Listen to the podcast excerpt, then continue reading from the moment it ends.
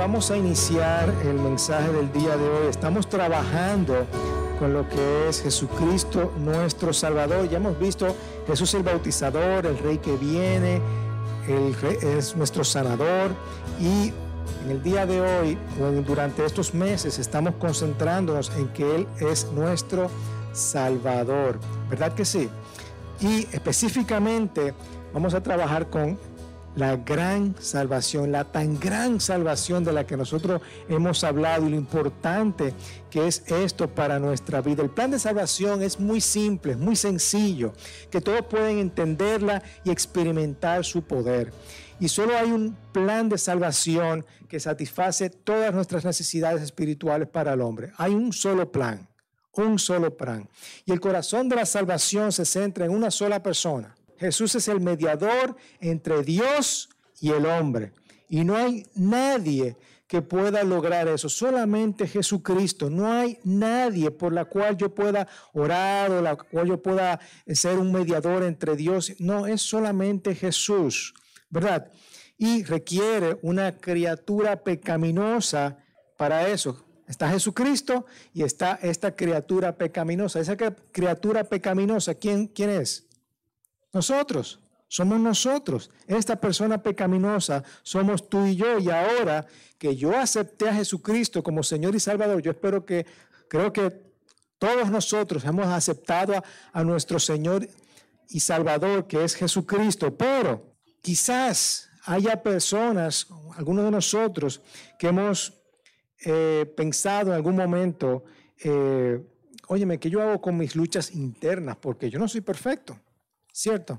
Tengo luchas internas o, me pregunto, ¿será posible que yo pueda perder mi salvación? ¿O será que realmente soy salvo? Quizás son preguntas, ¿verdad?, que nosotros nos hacemos y quiero contestar eso en el día de hoy para que quede todo bien claro. Dice 1 Timoteo 1, 18 al 20, esta comisión te confío, hijo, hijo Timoteo, conforme a las profecías que antes se hicieron en cuanto a ti, a fin de que ellas pelees la buena batalla. Esto es Pablo eh, eh, animando a Timoteo, ¿verdad? Te animo a que pelees la buena batalla, guardando la fe y una buena conciencia que algunos han rechazado y naufragaron en lo que toca la fe. Él está, Pablo está animando a Timoteo a que pelee esa buena batalla, que siga con la fe que él fue profetizado. Timoteo le profetizaron sobre él diciendo, Timoteo, tú vas a ser un pastor, ¿verdad? Y, y, vas, y, va, y va a llevar la palabra de Dios. Pelea la buena batalla, Timoteo, guarda esa fe y guarda la buena conciencia, que algunos rechazaron. Pero yo no quiero ser esos algunos, ¿verdad? Yo no quiero ser de esos algunos que rechazaron la fe y naufragaron la fe. ¿Por qué? Porque dejé de pelear la buena batalla, dejé de que estos pensamientos me llevaran por otro lado y dejé que me llevaran de fuera de lo que significa todo lo, todo lo que tiene que ver con la salvación. Vamos a concentrarnos en que la lucha espiritual que todo creyente tiene está relacionada con mantener la fe para no naufragar todo lo que nosotros hacemos, yo hemos recibido al, Señor como Salvador, nuestro Señor y Salvador, cierto, pero muchas veces nuestros pensamientos nos pueden llevar a naufragar por la poca fe que nosotros tenemos y por quizás algunos pensamientos. ¿Ok? Y eso nos va a llevar a tan gran salvación. Tenemos que ser salvos de qué? Porque si estamos hablando de salvación, es porque tenemos que ser salvos de algo. ¿De qué tenemos que ser salvos? Ya lo hemos hablado anteriormente. La paga del pecado es la muerte. La paga del pecado es la muerte. Cada uno de nosotros hemos sido pecadores, nacimos pecadores y merecemos la muerte eterna. Todo lo que todas las personas no son justas delante de Dios y, necesitan, o mejor dicho, van a recibir la muerte eterna. Y la única forma de salvarnos es a través de nuestro Señor Jesucristo, a través de nosotros creer en nuestro Señor Jesucristo. Es la única forma de salvación que yo conozco. Vamos a ver tres aspectos de la salvación que nosotros tenemos que entender. Y la salvación va a consistir en tres cosas, tres cosas. Va a ver el pasado. Fuimos salvos de, la culpa del pecado. Jesús pagó por todo. ¿Ok? Todo este aspecto de, de la doctrina eh, digo, perdón, todo este aspecto habla del pasado, habla de la doctrina de la justificación, ¿verdad? Dios trata con nuestro pasado y vamos a ver sobre esto. Habla también del presente, lo que somos. Dios no solamente nos perdonó los pecados, pero también los pecados presentes. Él sigue perdonando los pecados de ahora. De este aspecto habla la doctrina de la santificación. La santificación es a la vez una posición que tiene el creyente y también es un proceso. Y vamos a ver eso también esta mañana. Y obviamente el futuro, lo que vamos a hacer. estamos esperando ser libres de una vez por todas de la presencia del pecado. Así que vamos a dividir este mensaje en tres partes. ¿eh? El acto 1, acto 2 y acto 3. Así que vamos a comenzar con el acto 1, que es la justificación, el pasado. La verdad de la justificación es la base de nuestra gran salvación. La justificación es un término legal que presenta al pecador ante el tribunal de Dios para recibir condenación por los pecados que ha cometido. Vamos delante del juez y el juez va a decir, usted es culpable. ¡Pum! ¿Ok? Ahora bien, la justificación me va, cuando yo creo que Jesucristo es mi Señor y mi Salvador, el juez dice, ah, tú eres creyente, entonces tú eres no culpable. Imagínense qué, felicidad cuando una persona está delante del juez y el juez dice, ¡pum!, usted es libre, se puede ir. Y, y uno se queda así, pero después de todas las atrocidades que yo he hecho en mi vida, yo no soy culpable, soy libre. Sí, tú eres libre. Eso es lo que hace la justificación. Eso es lo que hace la justificación. Y no es porque yo sea justo, sino que es declarado basándose en la fe de nuestro Señor Jesucristo. Ustedes se imaginan, ustedes delante del juez, y ustedes pensando, no, yo voy para la cárcel de por vida, sentenciado a muerte, ¿verdad? cadena perpetua, por todo lo que yo hice. Y el juez te dice, ¿usted cree en el Señor Jesucristo? Sí, yo creo. Ah, pues entonces tú eres libre. ¿Tú imaginas que eso fuera así? Pero es así en la, en la vida espiritual. Dice 1 Corintios 1.30, Dios, pero por obra suya están ustedes en Cristo Jesús, el cual hizo para nosotros sabiduría de Dios, justificación, santificación y redención. Dios lo ha unido a nosotros en Cristo Jesús. Y gracias a esa unión, ahora ustedes son sabios. Nos ha aceptado como su pueblo y nos ha recibido como vida. Eso es lo que hace Jesucristo. Y la pregunta es, yo soy culpable. Yo soy culpable. Sí, tú eres culpable. Si somos sinceros con nosotros mismos, debemos decir, sí, yo soy culpable. Yo soy culpable. Y eso es lo que dice la Biblia, ¿verdad? Sabemos que la ley de Moisés tiene un valor para los que se someten a ella, dice la palabra, dice Romanos. ¿Tú quieres saber si tú eres culpable? Vamos a la ley, vamos a ver la Biblia. ¿Qué dice la Biblia? Para ver, y vamos a leer la Biblia a ver si nosotros no somos culpables. Ahí nosotros nos vamos a dar cuenta de que sí realmente somos pecadores. Y para eso nos sirve la ley, para darnos cuenta que somos pecadores. Y la ley dice que es para que nadie pueda, pueda declararse inocente. A través de la ley, la ley, leemos la ley, no matarás, no robarás, ¿verdad? No cometerás adulterio. Y yo digo, bueno, pero yo no he matado. Ah, pero Jesucristo en el Sermón del Monte te dijo que cualquiera que odia a su hermano ya ha matado en su corazón. Es decir, soy culpable. Sí, hermano, usted es culpable. No hay nadie que podamos decir, yo soy perfecto, yo no he cometido ningún pecado. ¿Eh? Así que el veredicto es, somos culpables. Ahora, ¿quiero ser perdonado? Sí, yo quiero ser perdonado porque si no, me va a tocar la muerte eterna, la muerte de por vida. Y yo no quiero eso, yo no quiero ir para la cárcel, la cárcel eterna, ¿verdad? Solamente el querer ser perdonado ya abre las puertas para el perdón. Hermanos, no, yo, sé, yo sé que ninguno hemos sido perfectos y yo sé que muchos de nosotros hemos cometido atrocidades en nuestras vidas. Hemos odiado de corazón, o sea, quizá no hemos matado, pero hemos odiado de alguna forma u otra, o hemos declarado mal sobre una persona, qué sé yo, cualquier pecado que tú te puedas imaginar, que tú digas, no, yo, yo, ¿cómo, cómo yo voy a ser perdonado de esto? Pero solamente Siéntete tranquilo porque solamente el yo decir, sí, yo quiero ser perdonado, ya el Señor te borra todo eso. Cuando el hijo pródigo reconoció sus malas decisiones y cuando regresó al Padre diciendo, Padre, perdóname, el, el perdón fue restaurado al hijo pródigo, ¿verdad? Y vemos a los primeros creyentes que después de la prédica de Pedro, cuando vemos en Hechos, buscaron el perdón. Todas estas personas se manifestaron el deseo de ser perdonados. Y tú te recuerdas la historia del fariseo y el publicano en el templo, en Lucas 18.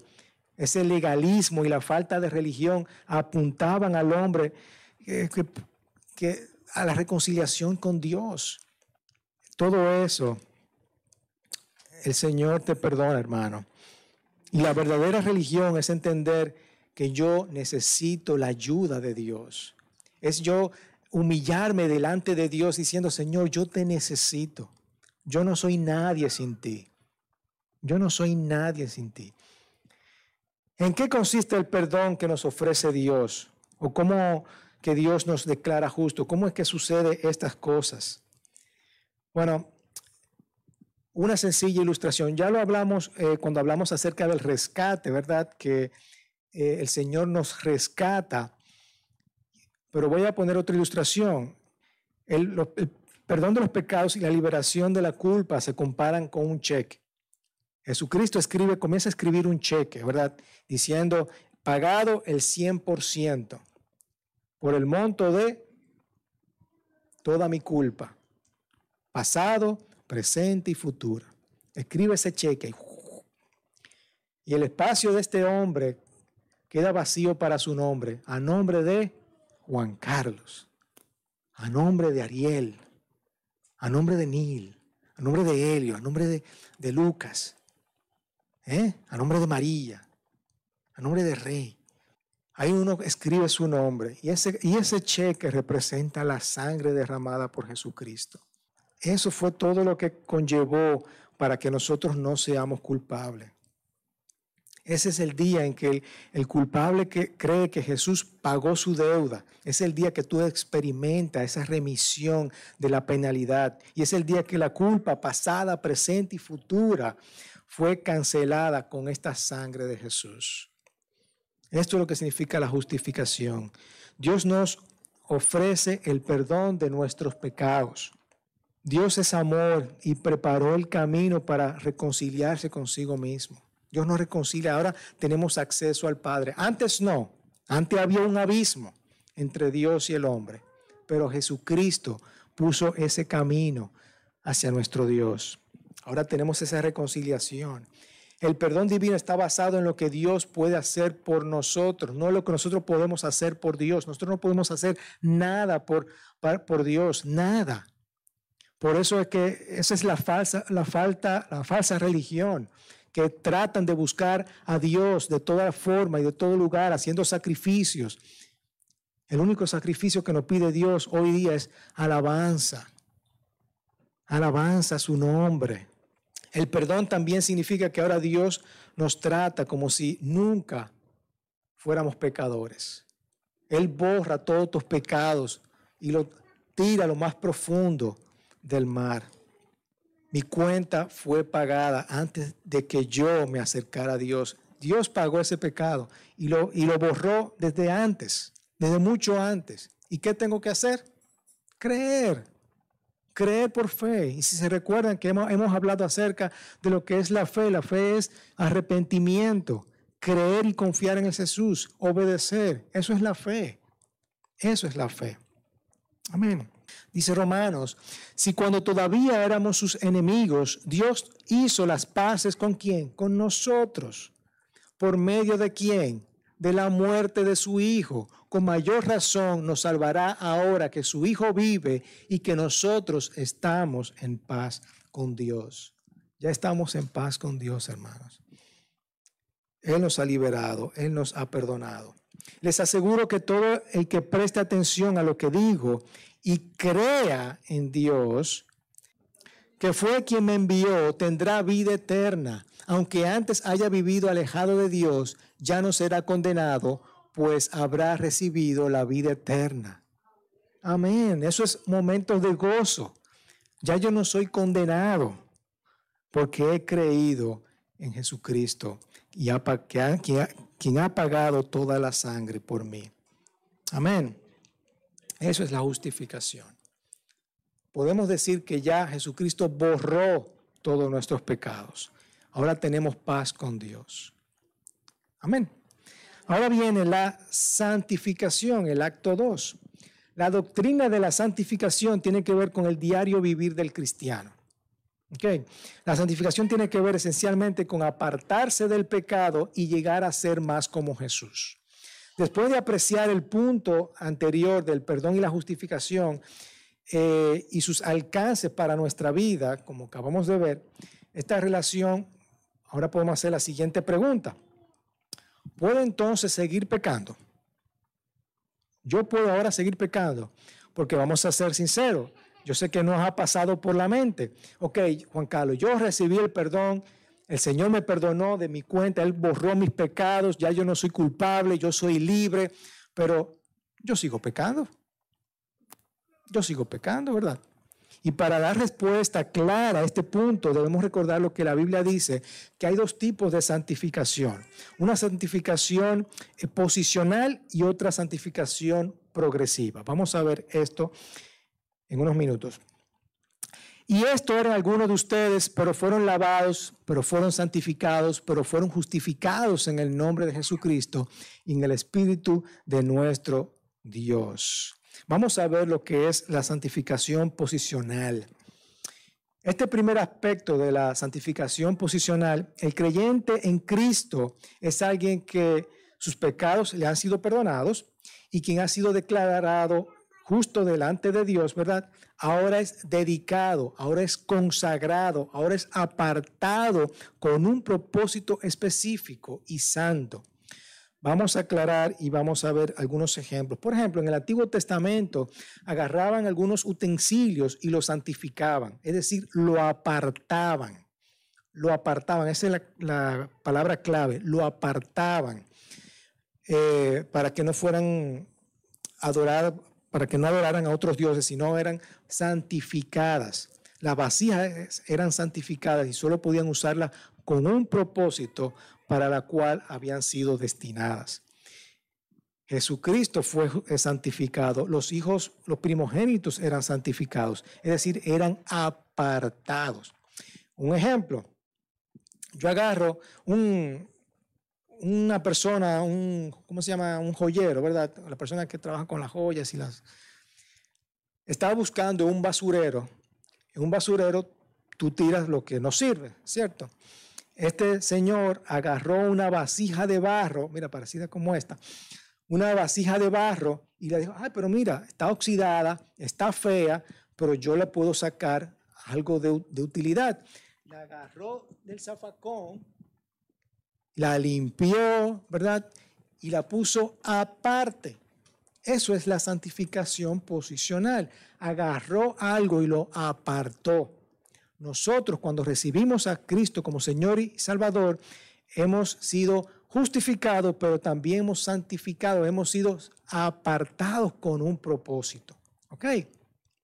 Ahora somos hijos de Dios, somos sacerdotes, somos santos delante de Dios, somos apartados. ¿Ok?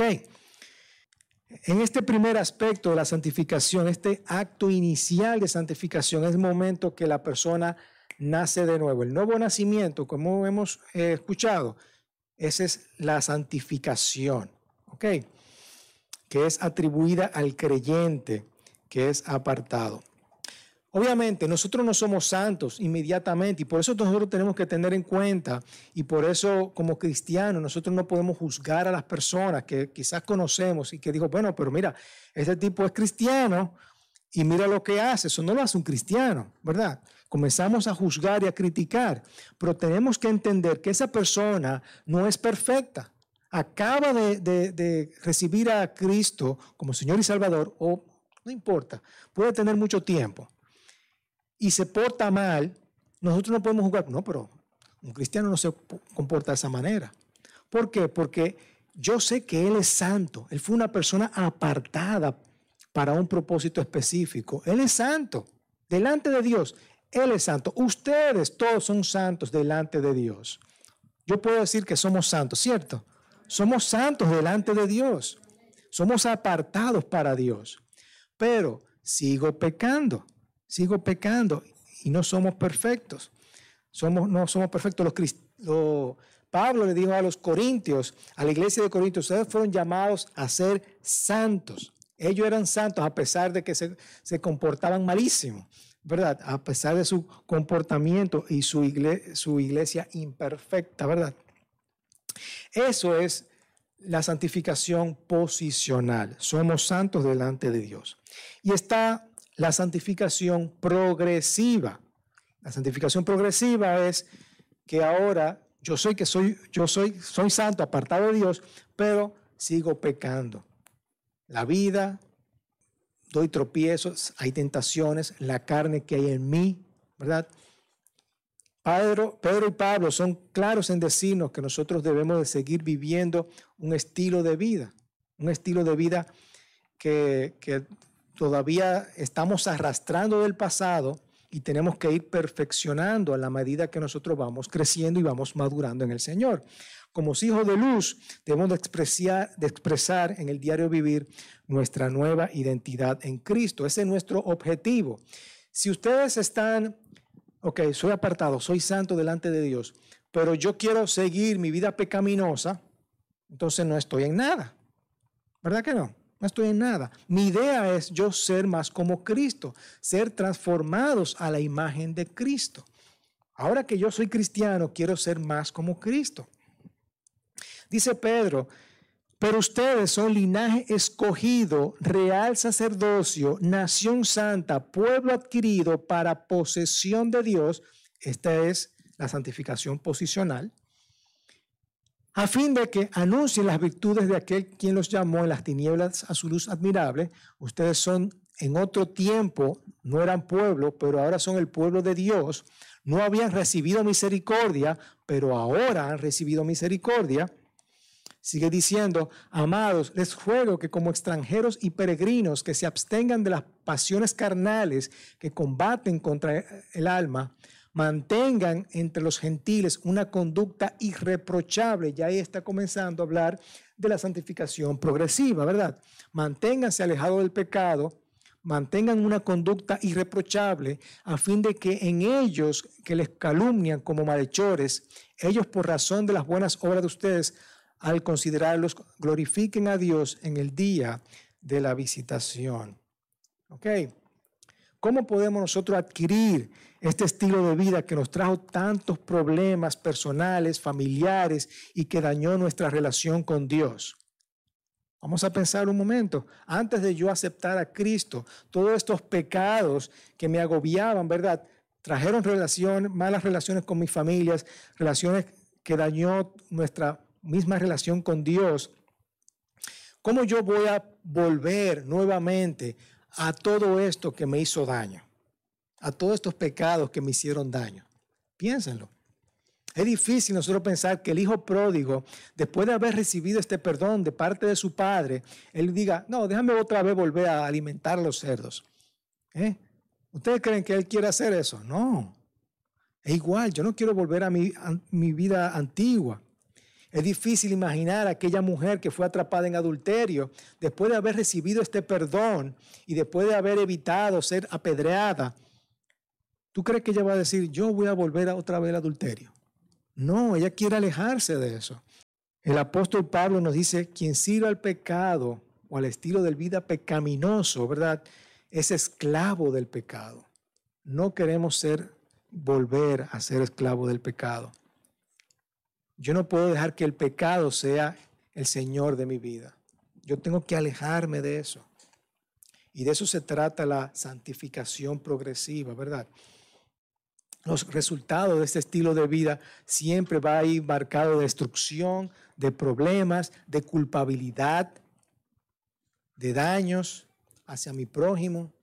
Todo eso trae todas esas consecuencias del pecado. El pecado y la desobediencia siempre traen consigo la reducción de ese potencial que hay entre Dios y lo que Dios quiere para nuestras vidas, hermanos. Cada vez que yo estoy pecando, estamos evitando que Dios nos bendiga, porque no tenemos relación con el Señor. Además, somos llamados a no entristecer el Espíritu Santo. Y si seguimos esos caminos, en el caso extremo, nosotros podemos llegar a negar a Dios, porque vamos a continuar en un, en un estilo de vida pecaminoso que yo me voy a olvidar ya de Dios. Si decidimos que no tenemos pecado y nos engañamos a nosotros mismos y la verdad no está en nosotros, si confesamos nuestros pecados, Él es fiel y justo para perdonarnos los pecados y para limpiarnos de toda maldad. Nosotros no podemos decir que nosotros no hemos pecado, hermanos, porque nos vamos a engañar a nosotros mismos.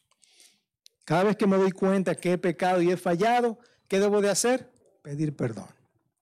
Y lo vamos a seguir haciendo porque vivimos en un mundo pecaminoso.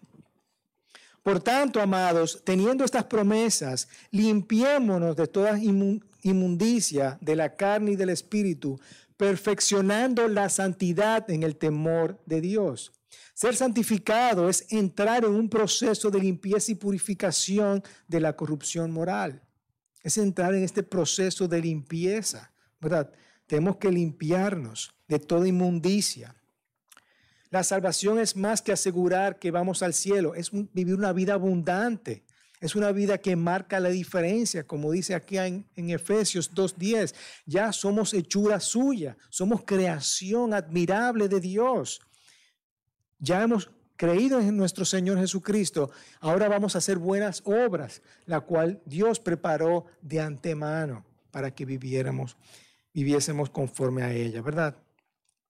Así que la santificación no es como la justificación que ocurre una sola vez. La justificación, creí en Jesucristo, soy justificado, soy libre. La santificación es un proceso, ¿verdad? Es un proceso que me declara primeramente santo y luego es un proceso de yo seguir limpiándome, de seguir perfeccionándome.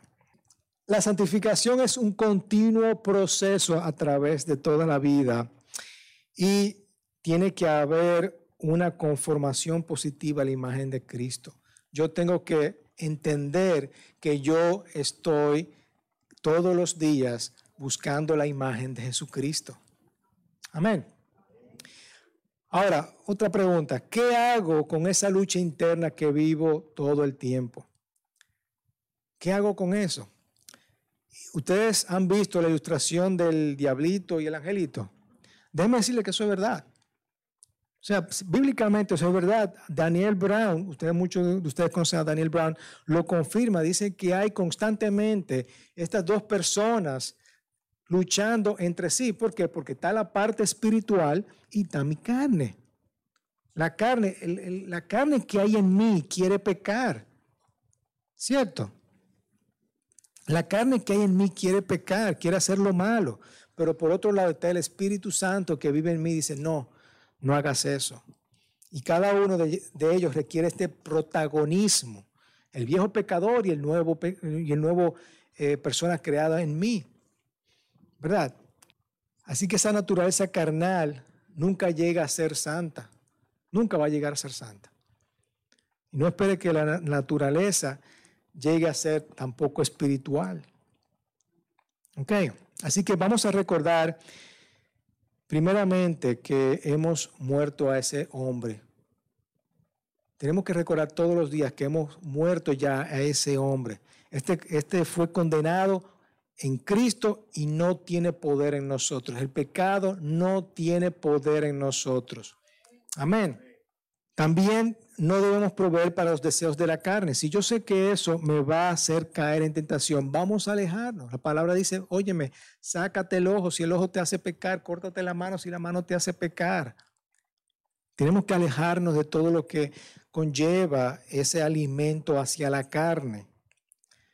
y recordar que somos llamados a quitar el vestido viejo y vestirnos con el vestido de la vida nueva.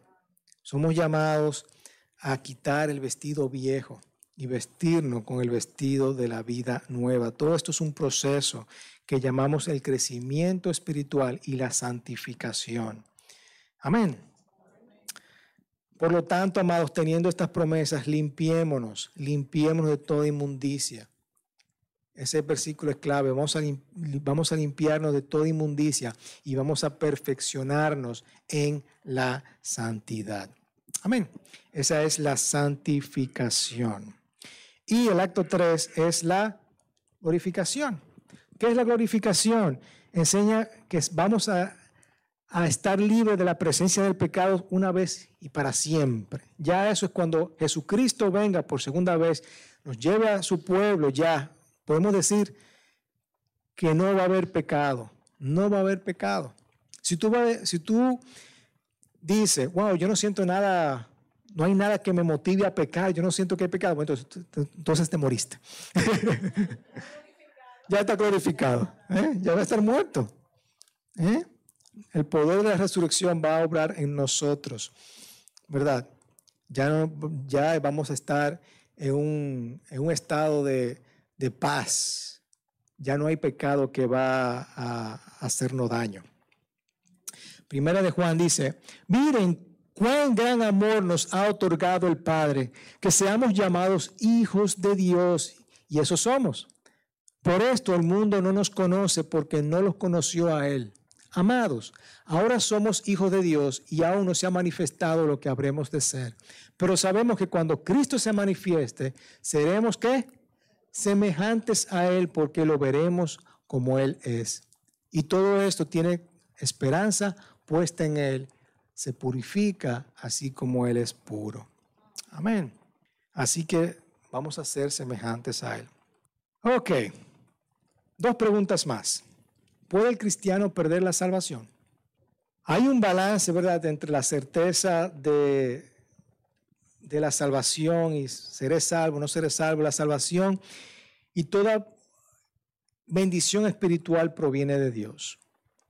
Toda la, toda la salvación y toda la toda eh, bendición espiritual proviene de Dios, pero también es verdad que el hombre tiene algo activo, ¿verdad?, que hacer en esta transacción espiritual. Y si Dios eh, dice mediante la fe, ustedes son protegidos por el poder de Dios para salvación que está preparada para ser revelada en el último tiempo. Esto lo escribe el apóstol Pedro, ¿verdad? Estamos protegidos de parte de Dios para, para, para la salvación. Dice, nosotros podemos perder la salvación. La única forma de nosotros, que yo entiendo, que dice la palabra, de yo perder la salvación, es yo negando completamente a Jesucristo. Es yo diciendo, mira, ya yo no creo en ti, Jesús. Ya yo creo en otra gente, pero no en ti. Es la única forma, la única forma. No hay forma de que yo pueda perder esa salvación. Otra pregunta, ¿podemos estar seguros de nuestra salvación? Dios quiere que sus hijos sepan que a ellos le pertenecen. Tú le perteneces a Dios. Tú le perteneces a Dios. Él quiere que nosotros reconozcamos su voz y que le sigamos como niños siguen a sus padres. Eso es lo que Dios quiere con nosotros. Y la palabra de Dios está escrita con el propósito de darnos esa seguridad de salvación. Dice, y el testimonio es este, que Dios nos ha dado vida eterna y esta vida está en su Hijo. El que tiene al Hijo tiene la vida y el que no tiene al Hijo de Dios no tiene la vida. Así de sencillo es, ¿verdad? Estas cosas le he escrito a ustedes que creen en el nombre del Hijo de Dios todos queremos, ¿verdad que sí? Pues esto está escrito para ti. Para que sepan que tienen vida eterna. Sepan ustedes que tienen vida eterna. Esta es la confianza que tenemos delante de Él, que si pedimos cualquier cosa conforme a su voluntad, Él nos oye. Y si sabemos que Él nos oye en cualquier cosa que pidamos, sabemos que tenemos las peticiones que le hemos hecho. Esta es la confianza que nosotros tenemos que tener en Cristo Jesús, que si nosotros creemos, vamos a tener que vida eterna. Así que no dudemos de esta salvación. Hermanos, la lucha espiritual, como nosotros podemos ver, nosotros podemos tener lucha espiritual en nuestras vidas, pero todo creyente se mantiene en su fe, debe mantenerse en su fe para no naufragar. Amén. Amén. No tengamos duda de nuestra fe. Nunca tengamos duda de nuestra fe. Hay una posibilidad de, ciertas dudas que pueden salir, ¿verdad? Por ejemplo, una actitud de orgullo. La, humildad dice, eh, debemos de tener una humildad diciendo, Señor, yo soy pecador. Yo soy pecador, yo te necesito. Quizás hay amargura en tu corazón, ¿verdad? Y todas estas cosas, de alguna forma u otra, pueden decir, conchole, ¿seré yo salvo? ¿Seré yo salvo? Dependencia eh, de las buenas obras. Tú te quieres hacer buenas obras para tú decir, oh, yo soy bueno, yo soy bueno. Entonces el Señor me debe de salvar, ¿verdad que sí? Eso es religión, hermano. Quizás tú tienes actitudes dudosas, temores, pecados quizás imperdonables que haya cometido, hábitos pecaminosos. Todo esto trae dudas a nuestros corazones. Pero vuelvo y repito, si confiesas con tu boca que Jesús es el Señor y crees en tu corazón que Dios lo resucitó de los muertos, entonces eres salvos. El pasado ha sido perdonado, Dios ha borrado todos tus pecados te ha santificado, ahora tú eres apartado para Dios y te, te corresponde progresivamente buscar la imagen de Dios, ¿verdad? Ser santificados. Y cuando moramos, porque vamos a ser glorificados. Amén. Amén. Vamos a orar. Padre, te damos gracias por tu tan gran salvación, Señor. Nosotros no podemos imaginarnos no se nos pasa por la cabeza, Señor, lo tan grande que significa esto. No podemos tomar esto a la ligera, Padre Santo. Y por eso venimos acá a alabarte, a glorificar tu nombre, Señor, a arrodillarnos delante de ti, porque tú, tú diste tu vida por mí. Tú me rescataste de la muerte eterna, Señor, para, para darme vida en abundancia. Gracias, Señor. Gracias, Padre, por todo lo que tú has hecho por mí. Y yo quiero orar por cada una de las personas acá que quizás han dudado de su salvación en algún momento, Padre Santo. Yo quiero pedir, y tú puedes ahí en tu asiento confesar, decir nuevamente, Señor, yo creo en ti. Yo creo en ti, yo creo en tu salvación, yo creo en tu cuerpo quebrantado, yo creo en tu sangre derramada. Yo creo que tú me salvaste, Señor, y esa salvación la hiciste una vez y para siempre. Y te doy las gracias, Señor. Yo tengo la vida eterna, Padre Santo. Y ahora que yo he sido justificado delante de ti, yo te pido, Señor, que me ayudes a ser santo, santo y me liberes de todas las tentaciones, Señor. Yo quiero ser más como tú. Yo quiero madurar, Señor y quiero servirte conforme a mi palabra. Gracias Señor. Gracias Padre Santo. En el nombre poderoso de Cristo Jesús. Amén.